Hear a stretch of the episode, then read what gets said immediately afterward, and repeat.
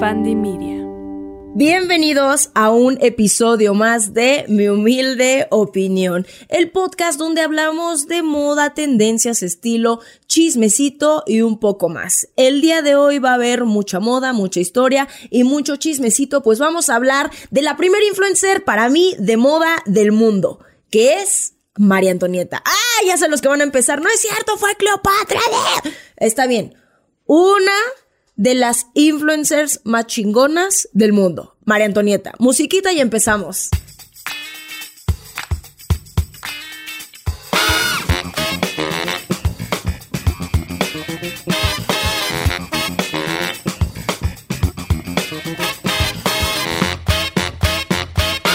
Pues así es, Amix. Hoy vamos a hablar del estilo y de un poco la historia de María Antonieta Josefa Juana de Habsburgo Lorena. Para los compas conocida como María Antonieta de Austria.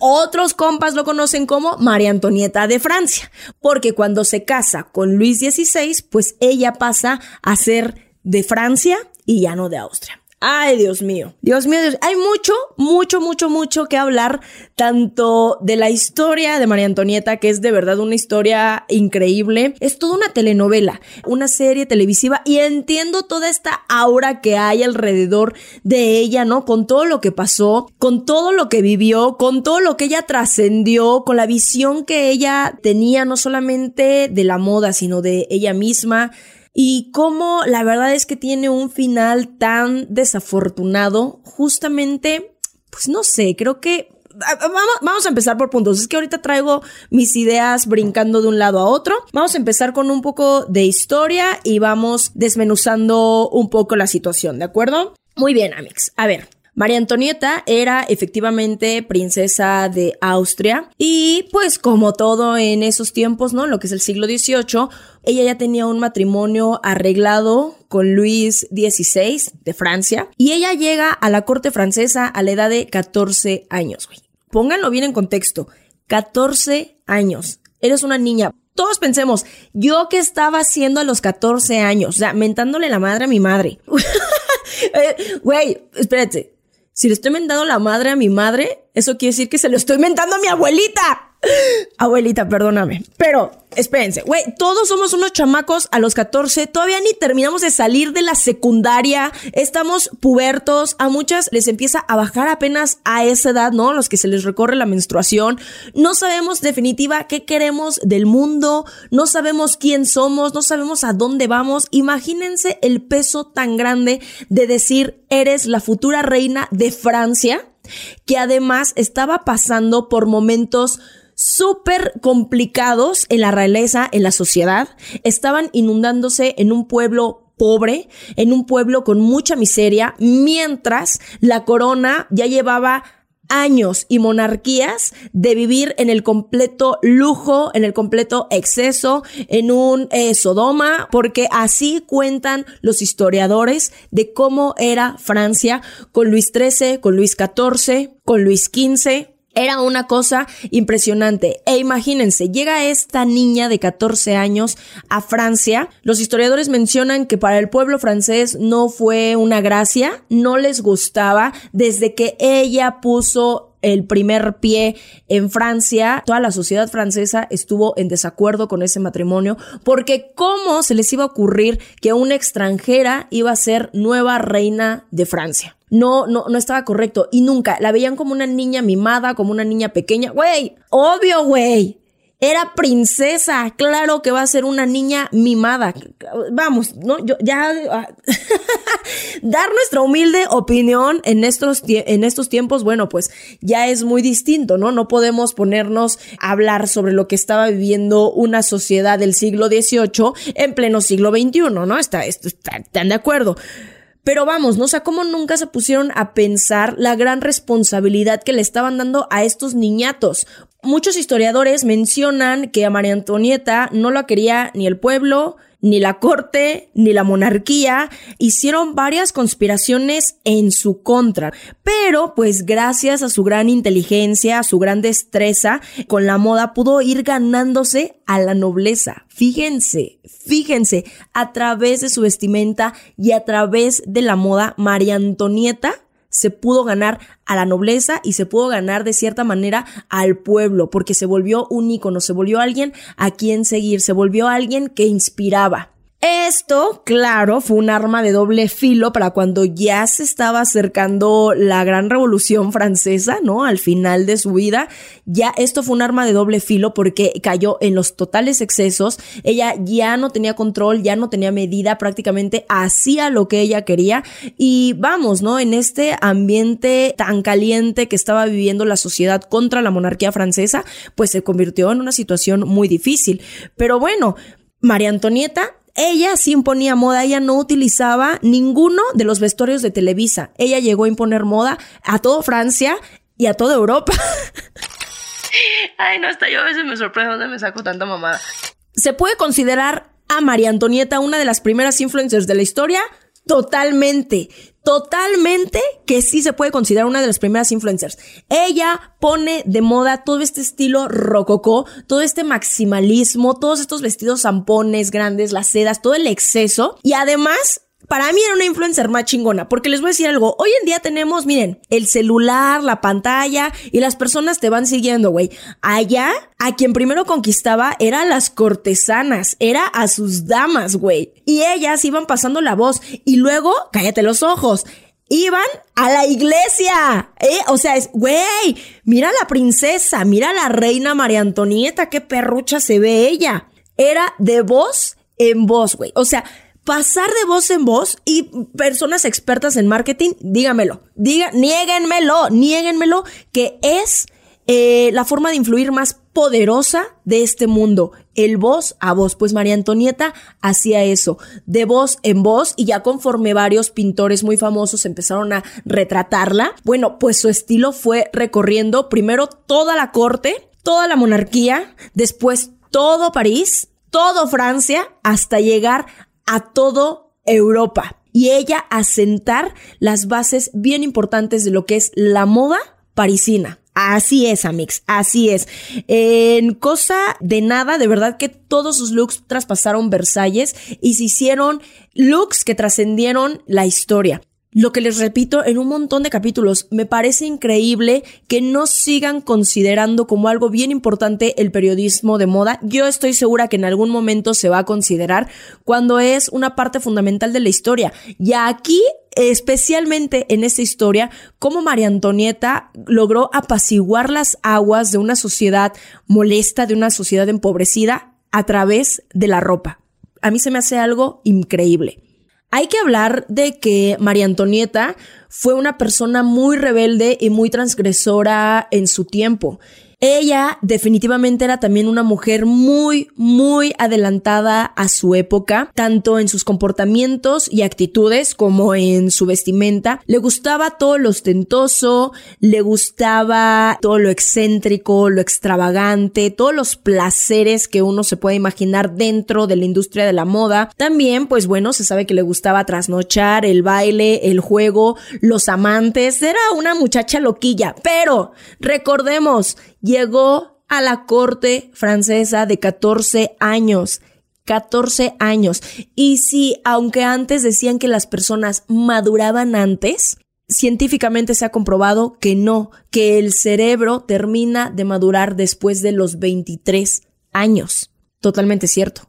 O sea, no hay comparación de las personas que somos a los 25 a los niñatos que somos a los 14. Entonces, recuerden todo el tiempo que 14 años tenía esta morra. En fin, dentro de esta actitud extravagante y lujosa, pues bueno, le hacía gastar muchísimo, muchísimo dinero. Pues claro, ¿de quién? Pues del pueblo, por supuesto, del pueblo enardecido. Es que no lo pensaban bien, no pensaban bien las cosas estos muchachos y, y, la corte también, que bueno, ahí entran las teorías conspirativas de cómo la corte, de cómo había ciertas personitas detrás que les estaban diciendo todo el tiempo como, hey, gasta más, hey, gasta más, que querían justamente derrocar a la corona. Pero bueno, vamos a enfocarnos en María Antonieta, porque si no empiezo a divagar, y, pero es que todo se va conectando. Bueno, Amix, y debo de decirles, como dato curioso, a lo mejor ya lo saben o no, pero María Antonieta es la primera persona en tener una fashion stylist. Así es, Amix. Así es. O sea, no crean que ella por obra este, de arte, ¿no? O eh, por magia, agarraba y se hacía un vestido. No, claro que no. Pero ella trascendió y no iba solamente con un modista o con un costurero, sino que ella tenía tal cual una asesora de imagen que también era costurera y sombrerera. Bueno, pues ella se hace llamar Rose Bertin, o sea, quien no solo justamente le diseñaba los vestidos y sombreros, sino que le daba consejos de estilismo, de estética y de tendencias de moda. Y prácticamente el trabajo de ellas dos implantaron las bases de lo que es la alta costura parisina. Güey, así de perra era la María Antonieta. Así, así de perra, güey.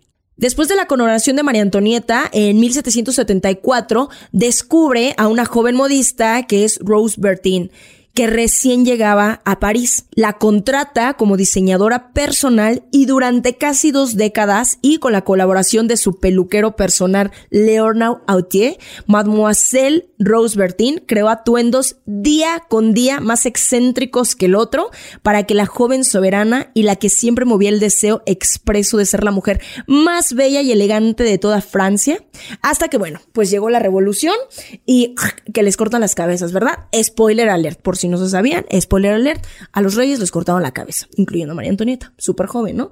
Pero mientras tanto, ellas dos unieron fuerzas para ser las más cotizadas de toda Francia respecto al estilo. Hay expertos en la moda mix que dicen que um, la vida de Marie Bertin se puede comparar solamente con la de Coco Chanel, pues ella también tiene unos inicios súper humildes, muy difíciles y fue ascendiendo hasta llegar a lo más alto dentro de su industria, dentro de su trabajo. Con casi 16 años, después de mucha pobreza, pues se traslada a París para formarse como costurera y trabajar dentro de la moda. Y es hasta los 29 años que por fin se conoce con María Antonieta. Como les digo, ellas son las iniciadoras prácticamente de la alta costura francesa, pues introdujeron nuevas visiones de lo que era la moda, la transformaron realmente por completo y hacían del mundo del lujo y de la extravagancia algo completamente único, auténtico y diferente de lo que se estaba viendo en esta época.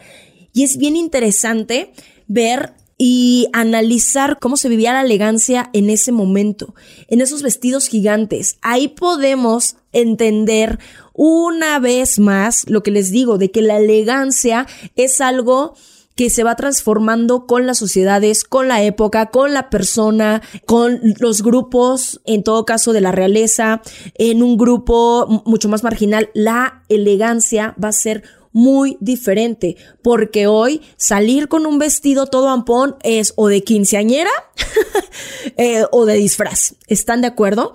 Pero en ese entonces era la norma y era lo más elegante con lo que te podías encontrar en cualquier lugar de Europa. Justamente en esta innovación que les digo que María Antonieta tenía en esta visión de cómo eran las cosas, a su modista le pidió varias cosas que hicieron justamente esta transformación en la moda parisina en ese entonces.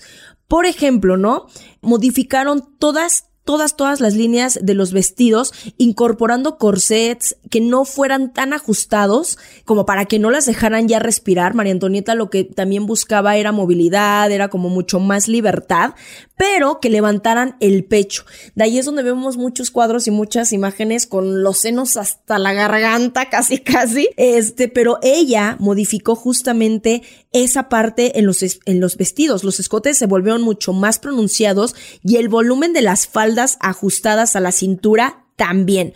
También le dieron muchísima importancia a todos los complementos, como las joyas, como los anillos, como las gargantillas, los zapatos, se volvieron aquí parte fundamental del estilo. Y además María Antonieta era un amante de los zapatos, llegó a tener cientos y en un tiempo no repetía ni uno más de dos veces. O sea, era muy perra. Además, ella empezó con un taconcito muy cómodo, que decían que era aproximadamente de 8 centímetros, y todos, la gran mayoría eran realizadas en telas preciosas, como sedas, terciopelos, adornados con hilos metálicos, incluso hilajes de oro, de plata, encajes, bordados, pedrería, moños, listones, todo lo que se imaginaran era top. Y dentro también de los accesorios que María Antonieta viralizó. ¡Ah! No, que María Antonieta pues hizo como algo súper guau para la corte, algo muy elegante, los abanicos. Los abanicos que fueron, la verdad, verdaderas obras de arte. Hay varias piezas en museos donde muestran los abanicos de la corte en ese entonces y eran una cosa preciosa, desde bordados y pintados a mano sobre sedas, sobre lino, sobre algodones verdad, de verdad preciosos, hasta bordados eh, con hilos de oro, pinturas sobre papel, con varillas de carey. No, no, no, o sea, una cosa, o sea, madera, marfil, lo más top y lo más lujoso de la época. María Antonieta decía, yo lo quiero, ella lo tiene. I want it, I got it. I want it, I got it. I want esa es la canción de la María Antonieta. Todo lo que ella quería, ella lo tenía. Y además hay algo bien curioso, o sea, dentro de todo lo que ella impuso, hay una, o sea, que a mí me parece increíble, porque hasta los hombres lo tomaron de inspiración y era casi una competencia de los más copetudos, que justamente eran los altos tocados y los peinados de tres metros. Sí, sí, sí, fue ella quien los puso de moda, tanto los sombreros gigantescos, o sea, que Jackie Mus que sacó el sombrero, mira, güey, María Antonieta lo hizo primero, que el bordado de Dolce Gabbana que María Antonieta lo hizo primero, que Gucci la combinación de colores estampados, formas, texturas, María Antonieta lo hizo primero. Así, tal cual, amigos. Así como cuando hablamos de David Bowie, de, es que David Bowie lo hizo todo en el siglo XX y lo entregó todo para el rock y para esta nueva En todo lo que ya se pueden imaginar que María Antonieta lo hizo primero. Y ni modo, y no está discusión. ya me imagino ustedes en la próxima plática. María Antonieta lo hizo primero. Que, oye, hizo una sopa de caracol. María Antonieta lo hizo primero. ya con la frase, ya con el trauma. Que el premio Nobel, María Antonieta lo hizo primero. Ay, no, siempre me imagino cómo sería hacer una reunión con ustedes porque pura risa y a la vez, este, la sacada de pedo. Pero bueno, esperamos que muy pronto podamos, este, tener nuestra propia reunión de podcast y poder ahora sí platicar esto cara a cara, frente a frente, ojo por ojo y diente por diente. Perdón, amigos, es que a veces este me, me, me, creo que creo que esas este babosadas ocurrencias son mi manera de controlar mis nervios, porque aunque no lo parezca, sí, sí, sí, yo puedo llegar a sufrir de nerviosismo cuando voy a grabar un podcast y no sé por qué razón este en especial este me ha estado costando trabajo grabarlo a pesar de que aquí yo tengo todo preparado, todo, pero ahorita en mi cabeza algo está fallando. Puede ser mi síndrome premenstrual. Puede ser. Pero vamos a continuar con María Antonieta. En el maquillaje, Amix, en el maquillaje también ella innovó y ella fue una de las que implementó esta moda de verse más pálida. Mientras más pálida, mejor. Y con un ligero rosado en las mejillas. Ligero. Pero mientras más blanca ella se viera, mejor. Y mucho tiempo, mucho, mucho, mucho tiempo, la sociedad se casó con esta idea y vamos, se conjuntó un poco con ideas de racismo, en que mientras tu piel fuera más oscura, pues eras fea, eras pobre, eras tal, tal, tal, tal, tal, y esa concepción muchas veces fue creciendo. Entonces también aguas, aguas desde siempre la gente con quién estaba siguiendo y con quién se proyectaba y a quién le seguía las tendencias, porque como siempre, eran un peligro. Sí que sí. Las mejillas, como les digo, eran un tono rosado y ella empezó a meter los labiales de tonos intensos. Bueno, eh, las cremas y los pigmentos que se ponían como tal. Ahí todavía no empezaba la eh, cosmetología como la conocemos hoy en día, ¿no? Eran pigmentos que muchas veces eran muy peligrosos. Ya vamos a hacer ese capítulo de modas raras y peligrosas, sobre todo que se implementaban en las mujeres, porque hay unas que se van a impactar, pero eso lo vamos a dejar para otro capítulo, ¿no? Pero bueno, estábamos en estos tocados gigantes, en estos sombreros y en estos peinados extravagantes. Ahí la competencia en ese momento era quien tuviera el pinche peinado más grande, más extravagante, pues era lo más top. Güey, qué chingón vivir en esa época y competir a ver quién se hacía el peinado más chingón de todos. A ver quién llegaba con el sombrero más chingón de todos, güey. No, güey. Aquí, ¡ay! Ahí viene el payaso de la fiesta. ¡Ay! Ahí viene el árbol de Navidad. ¿Por qué te vestiste de piñata? Ese mi clavillazo. Ay, güey. Se sacan siempre sus pinches frasecitas mamadoras. O sea, cuando uno quiere experimentar. No, imagínate ahí que experimentar era la norma. Quien llegara mejor vestido, el, mejor vestido era el que más extravagante fuera. Güey, qué diversión. Qué diversión, ¿no? Y también pues qué estrés para María Antonieta, porque justamente en la corte eh, fue, empezó a ser toda una expectativa lo que María Antonieta iba a llevar en cualquiera de las reuniones. Ahora, era, era de verdad algo inaudito que no había pasado y, vamos, Francia ya en ese momento se consideraba la cuna de la moda, ¿no? Y quien daba al extranjero muchas cosas en moda, pero como les digo, María Antonieta hizo las reglas de lo que fue su reinado para adelante. Como dato curioso, Amix, estos peinados que se hacían en ese entonces en la corte francesa eran tan complicados de hacer, eran tan pesados que justamente se opta por el uso de pelucas. Aquí es justamente donde vamos a empezar a ver eh, estas pelucas como las veíamos, no sé, en Piratas del Caribe, o sea, que traen el pelucón súper grande, que evidentemente no era su cabello, porque hacer los peinados y los productos y las ceras que se utilizaban en ese momento para estilizar el cabello les terminaban tirando el cabello poco a poco. Entonces, como no era una opción, era mucho más fácil tener sus peluquines, quitárselos y ponérselos. En un tiempo, se dice que hasta había ratas dentro de las pelucas, porque eran calientitas, porque tenían muchas varillas, o sea, eran una cosa, no eran como, no era como lo de hoy, o sea, que la peluca te la pones ya en dos minutos, ya estás, pero tú hechizada. No, no, no, no, no. Ahí eran pelucas pesadas, grandes, extravagantes y además decían que estaban súper apestosas porque entre la mugre, entre la grasa, entre el mantenimiento, entre que pues no era lo mejor lavarlas porque las ibas a arruinar, se guardaban ahí polillas, piojos, ratas, y de por sí ya sabemos que Francia, en especial, nunca ha sido considerado un país, pues, limpio, ¿no? Desde sus inicios. O sea, hay muchas, muchas, muchas historias desde la Francia medieval, de verdad, hasta incluso nuestros tiempos, de que los franceses muy limpios no son. Miren, yo nunca he olido a uno de cerca, nunca me ha tocado, pero pues cuentan los rumores, dice la historia, cuentan las bibliografías. Alguien que vive en Francia confirme esta información en alguna de mis redes sociales. ¿Tú has ido a Francia, este, Jero? ¿Y qué tal? ¿Si apestan o no? Sí. Sí, sí, confirmo, confirmo la información. Y como les digo, Amix, esta moda Claro, la vemos en cuadros, la vemos en pinturas, en cuadros y en pinturas, pues obvio, ¿verdad? En cuadro y una pintura es lo mismo. Este, la vemos en libros, ¿no? La vemos en bibliografías y se nos hace algo maravilloso. O sea, yo lo veo y se me hace algo increíble, ¿no? O sea, el inicio del maximalismo para mí, o sea, como lo conocemos, como lo que es, ¿no? La esencia pura de la extravagancia, del más es más y que además se logre ver coherente, fino, bonito y que trascienda en el tiempo. Pero es justamente esta extravagancia, este maximalismo, lo que también termina condenando la historia y la persona que era María Antonieta.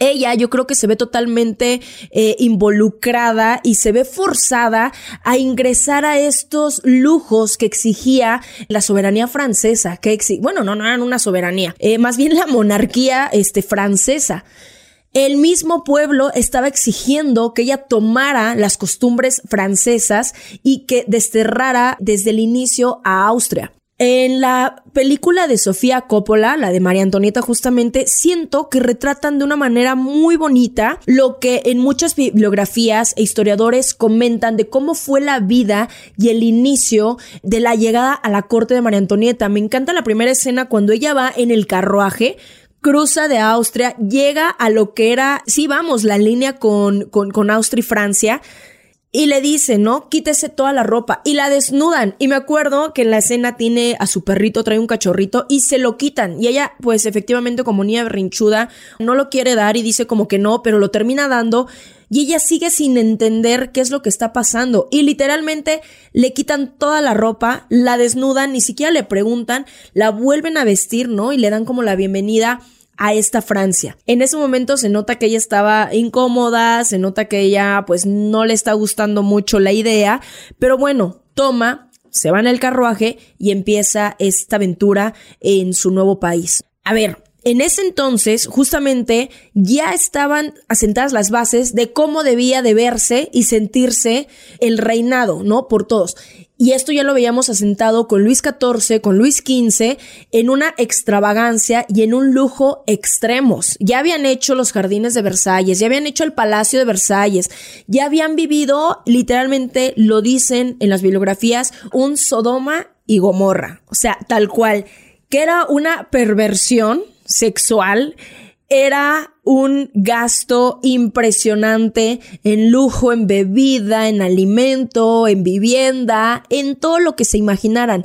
Y eso, en un tiempo, al pueblo de Francia le parecía que estaba bien, le gustaba, se lo aplaudían. Todavía justamente no entendían este calor de que a la sociedad parisina esto ya no le estaba gustando cuando un joven Luis XVI empieza a gobernar. Y además, como les digo, eran unos niños. Entonces, Amix, recordemos, cuando María Antonieta se casa con Luis XVI, Luis Augusto, ella tiene 14 años y él tiene 15 años eran unos niños. Imagínense la presión de María Antonieta, como lo platicamos al inicio, de ser reina de Francia, de estar viviendo prácticamente su adolescencia, que como sabemos, y, parte, cuando estabas viviendo una monarquía, cuando eres reina, cuando eres princesa, pues todo lo que se espera de ti desde que naces, ¿no? Desde que te están esperando, pues es algo muy diferente. No íbamos a tener una adolescencia como hoy, ¿no? Escuchando Bad Bunny. Pero debió haber sido muy complicado. O sea, si realmente nos trasladamos a esta parte, ¿no? Me parece increíble justamente cómo dejaban en manos de adolescentes todo un reinado. Y además, justamente la presión de que María Antonieta no era santo de la devoción del pueblo francés, ni de la corte, no era santo de la devoción de su marido.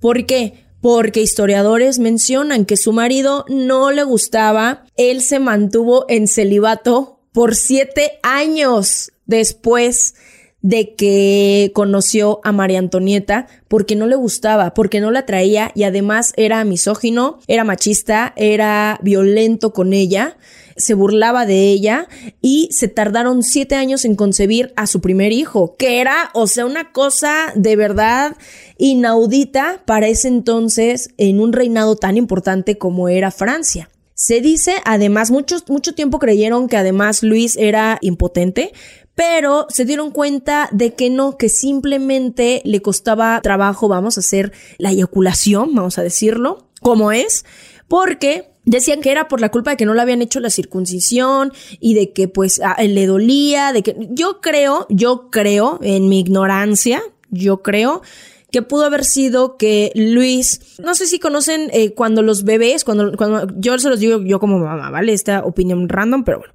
Cuando nació mi hijo, lo que el primero te dice el pediatra es, bájale el prepucio y límpiale bien porque a ellos les sale un tipo de, mm, vamos, como de, de, de, requesón, de flujo, vamos, que puede hacer que se le pegue esto. Y si no se lo limpias bien, o sea, aunque le duela un poquito, bájaselo bien. Oigan, si los hombres que están escuchando es, no, no, no, por favor. Pero bueno, bajárselo bien y limpiárselo. ¿Qué pasa si no haces estas limpiezas y si con el tiempo, conforme el niño va creciendo, ya tú le enseñas a tocar sus partes privadas y a limpiarse, ese cuerito se les puede quedar pegado y darse cuenta justamente en la adolescencia cuando empiezan sus eh, relaciones sexuales, ¿no? Cuando empiezan a tener sus primeras erecciones eróticas. Os espero haber sido eh, lo más eh, amable, respetuosa y como les digo, hablando desde mi ignorancia, de lo que yo creo que él pudiera tener, porque nunca Claro, o sea, para un rey nunca dijeron exactamente qué es lo que tenía, sino que entre varios historiadores, eh, doctores de la época y tal, como que medio decían, pero no hay realmente una base de, en concreto, que diga, Luis XVI tenía esto. ¿Ok? Pero ¿qué hicieron? Echarle la culpa a María Antonieta y además decían que ella era eh, una pésima mujer en la cama, que además ella era una pervertida sexual porque tenía a varios amantes y que, güey, los dos, en ese momento Francia, eran todos unos pervertidos sexuales en la corte. Los dos eran. Y se hicieron acuerdos justamente entre los dos para que cada quien tuviera sus amantes y tuviera sus noviecillos, porque evidentemente ellos como tal no estaban apasionadamente enamorados y nunca hubo como tal una conexión. Pero imagínense justamente desde cuándo se le pone a la mujer esta presión. Entonces, María Antonieta a través de la moda encontró esta fuerza de ser ella misma, de mostrarse, de tener una voz, ¿saben? Imagínense, desde hace cuánto tiempo la moda, la imagen, el estilo te da una voz. Por más que muchos sigan diciendo que eso no importa, que la imagen, que pues al final sí importa. A María Antonieta le dio una voz bien importante y la hizo una persona inspiradora para muchas personas. Como les digo, conforme se fue engrandeciendo el enojo del pueblo francés, pues bueno, saben en lo que acabó, Luis XVI termina capturado en la guillotina y nueve meses después, a la edad de 37 años, María Antonieta también termina en la guillotina por traición al pueblo francés. Entre todos los argumentos decían que ella gastaba en extremo cuando en un inicio se lo aplaudían, cuando ella solamente era una adolescente. Claro que ella creció con esta idea de que lo que estaba eh, haciendo era lo correcto. Después de tanto odio, es que pongamos en contexto, creo que en esta situación definitivamente María Antonieta fue la víctima de todas las circunstancias. Se le juntó también eh, un pueblo pobre, un pueblo molesto, se le junta perversiones que ya vienen de décadas atrás, se junta su pequeña edad, ¿saben? Y al final, qué triste que siempre muchas de las responsabilidades sobrecaigan sobre las mujeres desde ese entonces. Hay muchos cuadros donde María Antonieta estaba pidiendo tener una vida mucho más austera y donde ella le pedía a su esposo vivir una vida más austera en el campo. Hay un cuadro precioso de María Antonieta donde trae un vestido de campesina, donde no trae el famoso corset, es un cuadro que está mucho más en ocres, está en el campo. Y el pintor oficial de ese cuadro dijo, ¿cómo crees que vas a mostrar esto? ¿Cómo, ¿Cómo van a pensar que se va a ver la reina de Francia vestida de pueblerina, vestida de pobre, vestida de campesina? Cámbienlo. Y lo cambian por un vestido extravagante y lleno de lujos. Cuando María Antonieta se estaba dando cuenta que ella realmente quería vivir una vida tranquila al lado de sus hijos. De hecho, a ella se le hace un chalet en el campo, ¿no? Un poco más lejos de Palacio y vivió una vida ahí tranquila y efectivamente constantemente la veían sin maquillaje, con un sombrero de paja, con su canasta. Era una chica que en el fondo era una chica de campo. Pero la misma monarquía la empujó y la empujó y la empujó a tener esta imagen de extravagancia y lujos que dentro de mi teoría, pues justamente siempre, como en, como en todas las revoluciones, como en todas las caídas monárquicas, hay una cabeza detrás, o sea, que también quiere el poder, ¿no? Y que dice, si derrocamos a estos, pues nosotros vamos a poder entrar a este poder que nosotros también queremos, ¿no? Pero vamos, cuando yo estaba viendo es cómo la gente, ¿no? No se pone a analizar que eran solamente niños. Y me recuerda, aquí voy a dar un, un comentario, una mi humilde opinión que siento que va a enardecer a muchos. O sea, este sí siento, pero justamente cuando veía es, me, me, recuerda un poco a pues justamente, ¿no? Cómo la sociedad ahorita ha ido cambiando, pero cómo en su momento se juzgó a esas niñas, ¿no? Les voy a poner dos ejemplos de dos niñas que también tenían 14 años y siento que también fueron víctima de muchas circunstancias. ¿Cómo se une esto? No tengo ni idea. ¿Cómo unió Ale eh, este tema que ahorita va a tocar con María Antonieta? Aquí, ah, ahorita, no sé, a lo mejor sí va a tener este un punto de inflexión, un punto de unión. Pero vamos, hace poco que salió el tema, ¿no? De Sasha Sokol con este productor Luis de Llano. Cuando ella tenía 14 años, empezaron a ser novios. Y como Luis de Llano se pintó como la víctima de esta situación y de que ella solamente jugó con él. Y yo, perdón, perdón, güey, era una niña. Y cómo la gente justamente se puso del lado de Sasha. Y efectivamente decían, ella fue la víctima porque era una niña. Y un poco lo que pasa con María Antonieta me recuerda un poco a lo que vivió Gloria Trevi. Gloria Trevi, vamos a ponerlo en contexto. Se viene de su ciudad natal, que es Monterrey, sola. O sea, para empezar, ¿dónde están sus padres? ¿Dónde está su madre? ¿En qué momento a los 14 años dejas viajar a tu hija menor de edad de 14 años sola a una ciudad desconocida, quién sabe con quién? 14 años. Cuando conoce a un Sergio Andrade, creo que de 34, 36, no sé qué chingada tenía ese cabrón, pero más de 30. Póngalo en contexto, ¿ok? El cuate, enfermo mental, abusador, pederasta, le empieza a hacer un lavado de cerebro a Gloria Trevi y bueno, termina con esta, eh, con este icono de la cultura pop mexicana. ¿Ok? A ver, ¿qué me estás diciendo Alejandra? ¿Que Gloria Trevi es la víctima de la situación? Sí, en gran parte. Sí creo que Gloria Trevi es la víctima en gran parte de la situación que pasó con este famoso clan. Porque recordemos, ella tenía 14 años, güey. Hay gente que tiene más de 30 y termina en cultos o en sectas, porque les hacen un lavado de cerebro y no tienen la gran comprensión como para entender qué está pasando. Imagínate cuando tienes 14 años. Imagínate, no, eh, Alex, que fueron creo que casi 9, 10 años lo que estuvieron juntos.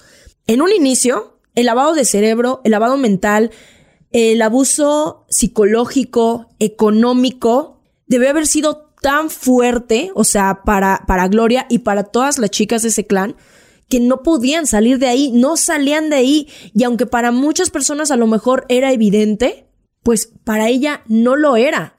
No lo era. Véanla en un chingo de entrevistas. Cuando no estaba en este personaje rebelde Gloria Trevi, véanla. Era súper retraída, siempre estaba de verdad con unos trapos que no se veía de la estrellototota que ella era en ese tiempo en México siempre traía unos trapos, de verdad, una cara de mal comer.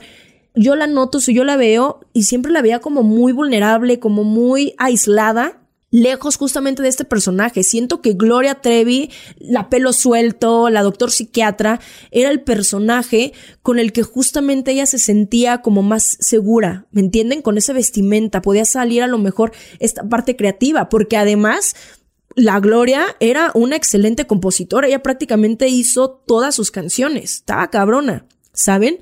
Con el tiempo, claro que en ese momento ya debes de saber qué está bien, qué está mal, te puedes estar dando cuenta, pero si ella a los 14 años se casó con esta idea de, pues a lo mejor así es la vida, a lo mejor así son los productores, a lo mejor él sí me está llevando a la fama que me prometió, imagínate cuánto trastorno no puede haber en tu cabeza.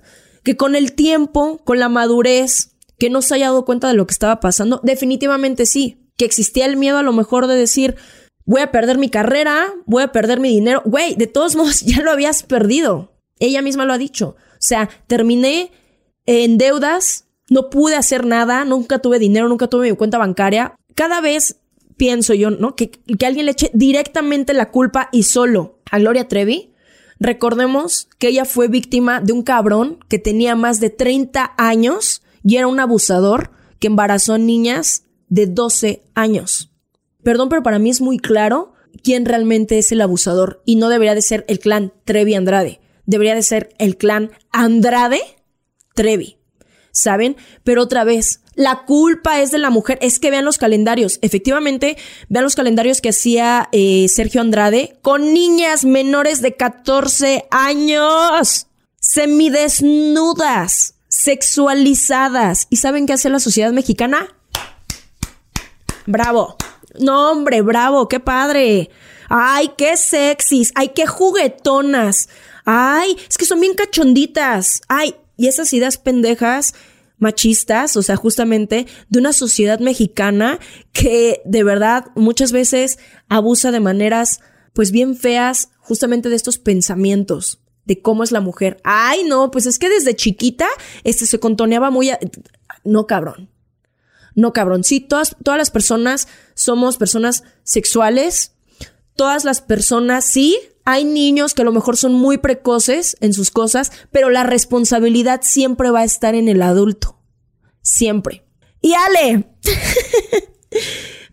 Entonces, ¿quieres decir que defiendes a capa y espada a, Gloria Trevi? Para que no, no me malinterpreten. Ella empezó siendo una víctima, una menor de edad de 14 años. Se los repito, víctima de un hombre de treinta y tantos que sabía perfectamente cómo era la vida y qué quería hacer. Fue creciendo, se fue desarrollando que a lo mejor en un punto sí debió haber volteado a decir, güey, algo aquí está mal, pero tristemente tuvo que llegar hasta la cárcel para darse cuenta de que eso estaba mal. ¿Saben? Y pasó mucho tiempo, puedo asegurarlos, porque, pues como se dice, ¿no? Los rumores, que además el hijo que concibió en la cárcel es de Sergio Andrade. O sea, güey, imagínate qué, qué, qué, qué cabrón la situación, güey. Que de todos modos no, no, no te sientas capaz de ser amada por alguien más, que no te sientas que de todos modos decidas tener, a pesar de que ya perdiste un bebé a manos de ese güey, a pesar de que la tiró en una bolsa en el río, que quieras volver a tener un hijo con él, en el caso que sea con él, ¿ok? No estoy asegurando que sea de él. Y Ale, ¿qué chingados tiene que ver María Antonieta, reina de Francia, y Gloria Trevi en tu mismo pinche podcast y discurso? ¿Qué tiene que ver? Número uno, las dos se vieron víctimas de las circunstancias a la mínima edad de 14 años. Eran unas niñas, eran unas niñas. A través de un personaje extravagante, ellas tomaron la fuerza para desarrollar las habilidades que a lo mejor no podían, ¿saben? A través, Gloria Trevi de su música y María Antonieta a través de la moda, lograron ganar el respeto de muchas personas, los aplausos de muchas personas, la fama, el poder, mismo poder que ese mismo pueblo les quitó y que María Antonieta literalmente le cortó la cabeza. Y aquí a Gloria Trevi se fue a la guillotina de la opinión social. En este caso a las dos, de alguna manera, la sociedad las mató. Les cortó la cabeza. ¿Saben? María Antonieta pues no pudo hacer nada, se nos peló. Gloria Trevi, pues ha tratado y ni modo, ni modo. Va a tener que vivir cargando esa cruz, ¿saben? Pero ¿en qué momento pones a alguien por verse más santa como la total víctima? Pero no, ¿por qué no darle la oportunidad a Gloria? Que de verdad yo creo que estaba en un momento muy vulnerable, pienso yo. Con el tiempo creo que es responsable de muchas cosas, definitivamente sí. Pero lo mismo veo. ¿Cuántas sectas cuántas personas ya en su edad adulta se envuelven en religiones, se envuelven en sectas, se envuelven en cultos, se envuelven en relaciones enfermizas, violentas, y cuánto tiempo no les cuesta salir de ahí. Hay mujeres a las que les lleva 20 o 30 años, ¿saben? Aquí es que el ser figura pública es un pedo. Ser una de las mujeres más famosas de Francia, bueno, ser la mujer más famosa de Francia y en este caso ser la mujer más famosa de México, pues está cabrón. Pero igual, a través de su imagen, a través de su estilo, a través de lo que ellas quisieron, se lograron dar a conocer. Y a la par, eso les quitó todo. Porque Gloria Trevi siempre fue vendida como una niña peligrosa, como una niña rebelde, como una niña con cierta sugestión sexual, como una niña sexy, como una niña candente y María Antonieta como una niña mimada, como una princesa que no importaba su opinión. Pasan los siglos y de todos modos estas opiniones siguen siendo bien duras en contra de las mujeres y muchas veces de y para las mujeres, ¿saben? O sea, los, a veces los primeros comentarios y los primeros juicios vienen de las mujeres hacia otras mujeres. Y ya, mix. Güey, yo de verdad no sé cómo, llegué a esta analogía de estas dos mujeres, pero, pero vaya, hasta yo creo que me impacté, o sea, de ver, de hacer como en este momento este, este análisis. es, es duro, ¿no? Es duro como darte cuenta, ¿no? En qué momento las mujeres se ven tan pisoteadas por intentar ser ellas mismas y por intentar agradar, ¿saben? Por intentar cierta conquista, tanto de ellas mismas como de sus sueños, de sus cosas.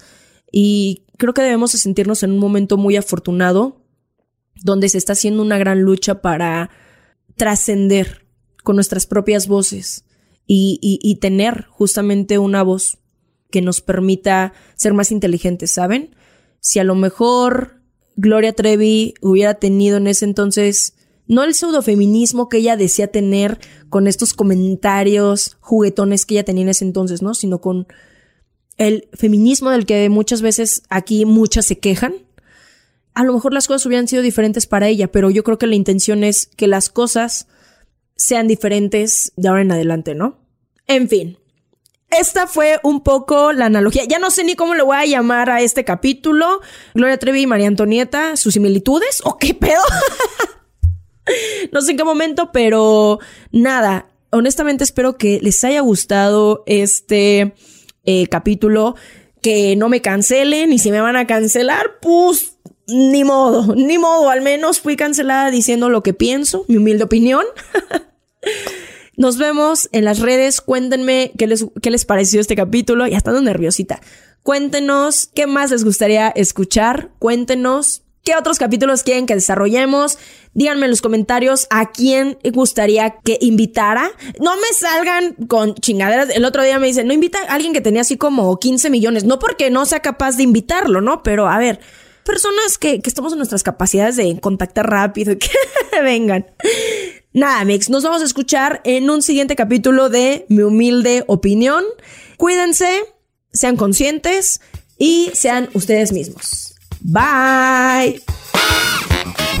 Amix, esperen, esperen, esperen, antes de que se vayan, no olviden suscribirse al canal de YouTube, no olviden suscribirse a Spotify, eh, Apple Music, donde sea que escuchen o vean este podcast. Y recuerden compartirlo, escucharlo y nada, nos vemos la siguiente semana. Bye. Mi humilde opinión es producido y conocido por mí, Ale Vintage, editado por Oriel Islas con producción ejecutiva de Jero Quintero. Diseño y portada por Pablo Sebastián y música de Ernesto López. Este es un podcast de Padre Media.